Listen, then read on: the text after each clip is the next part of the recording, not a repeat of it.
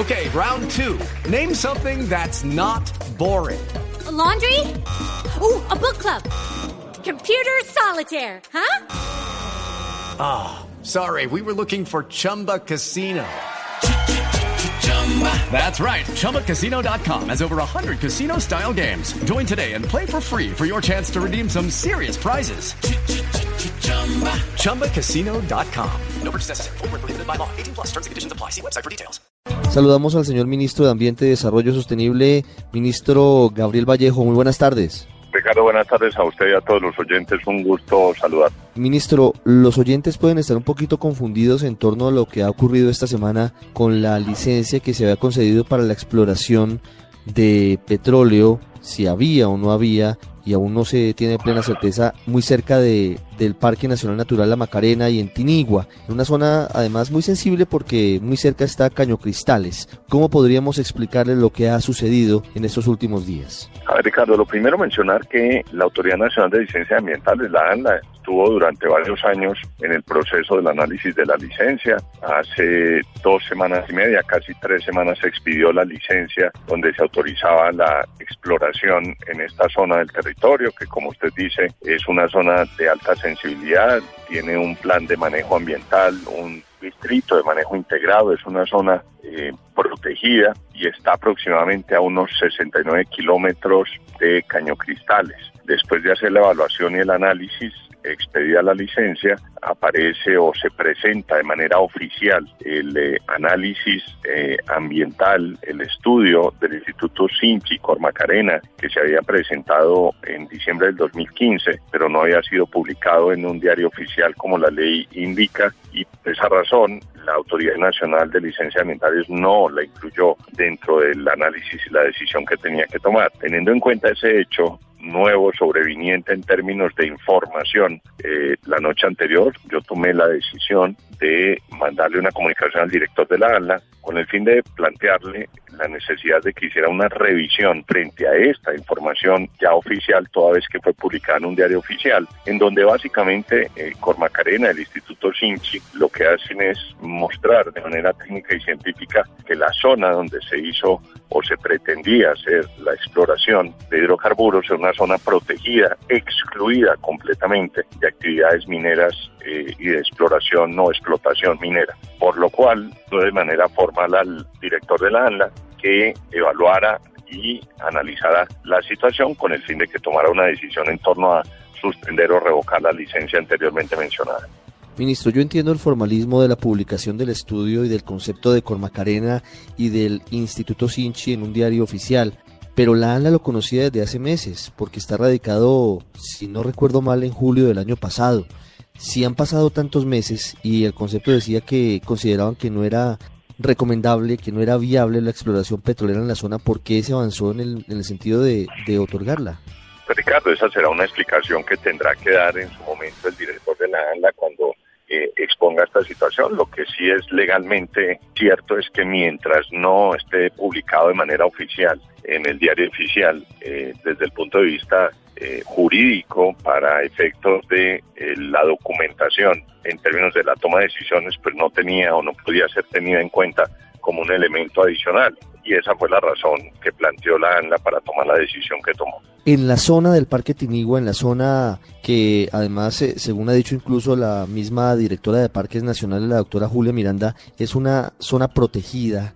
Se tiene incluso ya la perforación de, de casi 100 sitios en los que ya se había comenzado a trabajar en esta exploración y eso, de acuerdo con los ambientalistas, pues genera riesgos a los acuíferos y podría terminar, a pesar de que queda más o menos como usted nos comentaba, ministro, a 70 kilómetros de Caño Cristales, algún tipo de daño a un sitio que es reserva de la humanidad. Eh, ¿Qué le ha dicho la ANLA, el doctor Iregui, frente a todas estas consideraciones que se han hecho desde muchos sectores y que pues eh, con la expedición de esa licencia eh, no fueron tenidas en cuenta? A Ricardo, lo primero es que frente a una situación que se presentó, un hecho sobreviniente, la decisión que tomamos en el ministerio, yo como ministro, fue tomar una decisión en términos de cómo solucionar una situación compleja y difícil desde el punto de vista ambiental y compleja y difícil desde el punto de vista normativo. El hecho sobreviniente, la información legalmente publicada, pues es un nuevo hecho que tiene que estar integrado dentro de la decisión que toma la dirección de la ANLA. Estamos esperando que tome, con base en esa comunicación que yo le expedí al doctor Iregui, pues la, respectiva eh, comunicación y la respectiva decisión que vaya a tomar. ¿Vale la pena la exposición, el riesgo? Entiendo perfectamente, de, señor ministro, que, que se corrige sobre la marcha, un poco por la presión de, de la sociedad, lo que había ocurrido.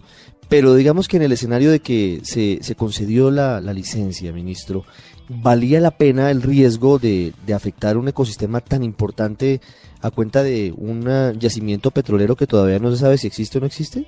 A ver, Ricardo, yo creo que el análisis no es si valió la pena o no vale la pena. La ANLA hizo un estudio durante cuatro años, un estudio técnico, eh, claramente presentado y definido.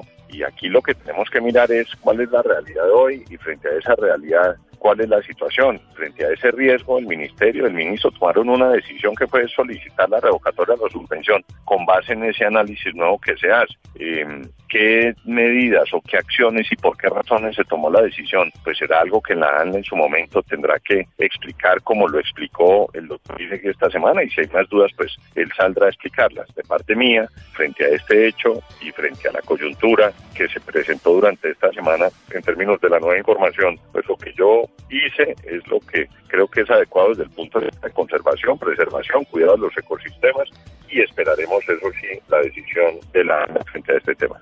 Ministro, tres preguntas finales y muy puntuales. La primera, ¿es posible eh, cancelar definitivamente la licencia que se le concedió a esta firma estadounidense para la exploración petrolera sin perjuicios para la nación? es posible que no, lo que yo no puedo responderle esa pregunta en términos de que yo no conozco el contrato con la Agencia Nacional de Hidrocarburos, que fue la que definió eh, los polígonos eh, de la empresa. Yo me concentro en, en, el tema mío ambiental de la licencia ambiental, donde hay unos hechos sobrevinientes nuevos que no fueron tenidos en cuenta en el momento de tomar la decisión y eso es lo que le estamos presentando a la ANLA. Sí, pero se podría suspender, es decir, se podría cancelar definitivamente, quiero decir, la licencia. Ese es uno de los escenarios que se le plantea al doctor Iregui y es uno de los escenarios que le está analizando y revisando. Lo segundo, pareciera que la ANLA actuara como rueda suelta y algunos ambientalistas dicen que está actuando más a favor de los petroleros que del ambiente. ¿Usted considera lo mismo? ¿Usted considera que no hay unos lineamientos claros para la ANLA en este tipo de, de licencias? Parece, Ricardo, es que pues hay unos lineamientos claros y obviamente como todo cuando pasan estas cosas, pues seguramente hay unos temas de articulación que hay que mejorar, de comunicación, de seguimiento, de esquemas, pero pero la Autoridad Nacional de Licencias Ambientales viene funcionando hace mucho tiempo y hay unas medidas muy concretas que se han tomado en ese sentido, pero repito, seguramente hay muchas cosas para mejorar. Y la última, ministro. Cuando ocurre un hecho como esto, la desautorización que se le da al eh, doctor Iregui, pues se queda en una situación muy complicada, muy difícil. ¿Él ha eh, manifestado la posibilidad de renunciar a su cargo? A ver, lo primero es que aquí nadie está desautorizando al doctor Iregui. Doctor Iregui le estoy haciendo una solicitud formal frente a unos hechos nuevos que llegaron y que fueron publicados. Eh, y frente a eso, pues eh, el doctor Iregui evaluará y evaluaremos la próxima semana, una vez avancemos con este tema, pues cómo se van planteando los temas. Ministro, gracias. Una feliz tarde. Muchas gracias, Ricardo. Un abrazo. Los hechos que le interesan a la gente en El Radar.